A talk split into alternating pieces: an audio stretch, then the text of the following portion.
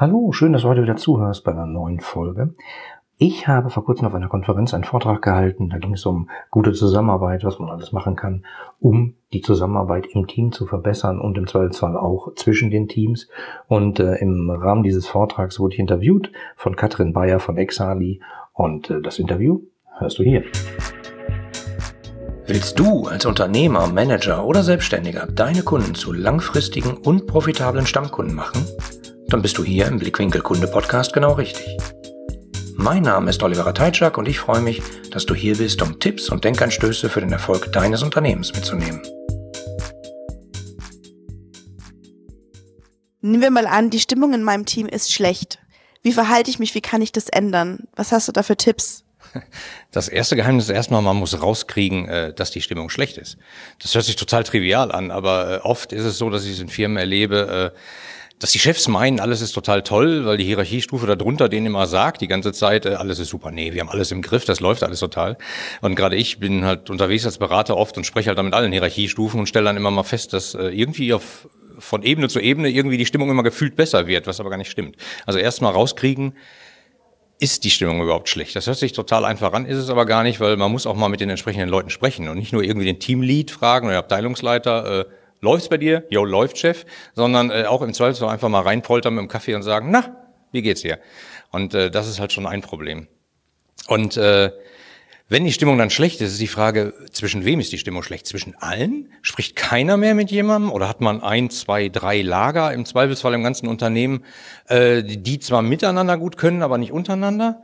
Ähm, das ist auch so ein Problem. Das heißt, es gibt halt nicht so, ein, so eine generelle Antwort wie, äh, irgendeine Stimmung ist gefühlt schlecht, dann mach folgende drei Punkte, dann ist alles gut. Sondern man muss halt schon genau gucken, warum ist sie schlecht und wer hat ein Problem mit wem. Häufig sind es halt solche Lager, also klassischerweise Abteilung gegen eine andere Abteilung oder so oder ein Bereich gegen einen anderen Bereich. Ähm, da muss man halt schauen, warum haben die das. Also mein Highlight in 19 Jahren Beratung war mal, äh, dass zwei Abteilungen immer gegeneinander gearbeitet haben. Die konnten sich persönlich, menschlich eigentlich gut leiden, die haben sich auch nach dem Feierabend getroffen, aber immer haben die gegeneinander gekämpft, bis man festgestellt hat, die haben einfach von der Etage darüber verschiedene Ziele bekommen. Also dummerweise falsche Ziele durch einen Copy-Paste-Fehler in der Excel-Tabelle. Und deswegen haben die gegeneinander gearbeitet, was ja eigentlich total abstrus ist.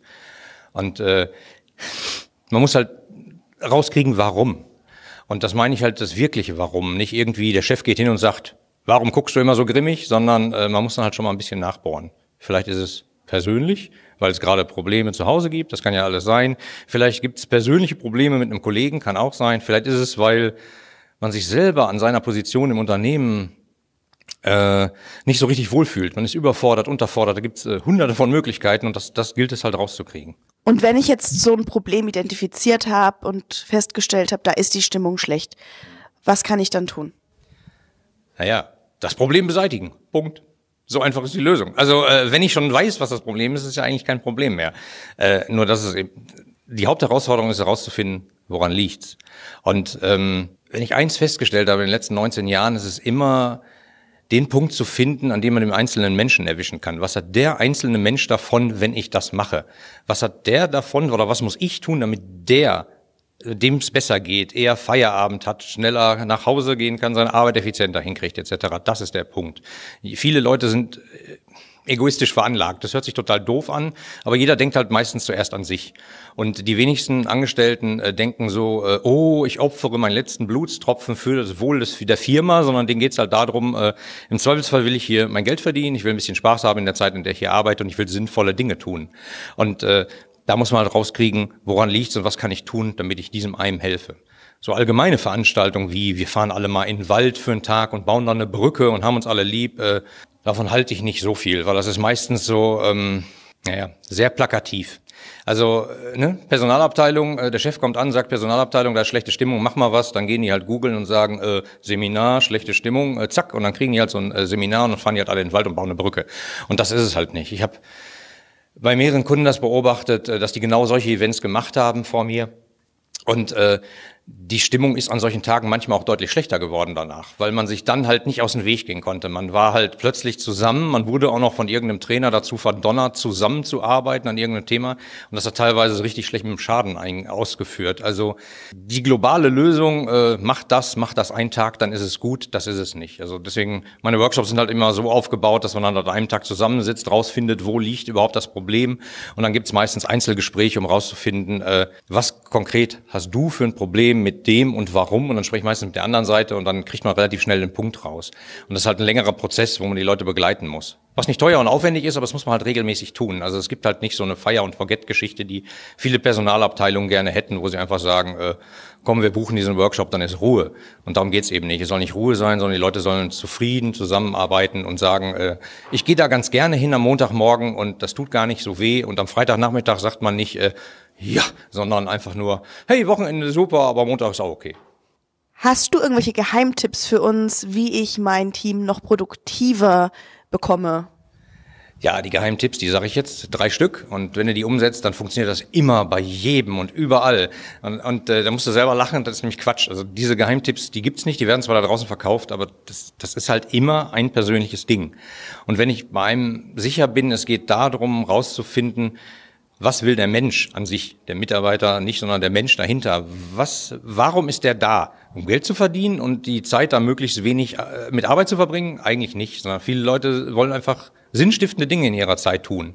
Und äh, wenn man die sich ein bisschen entfalten lässt, dann führt das automatisch dazu, dass sie kreativer werden, dass sie ein bisschen mehr links und rechts gucken, dass sie in der Mittagspause vielleicht nicht immer äh, zu denselben Kollegen sich hinsetzen, sondern vielleicht einfach mal zu irgendwelchen anderen Kollegen aus einer anderen Abteilung. Dann einfach kommt man mal ins Gespräch.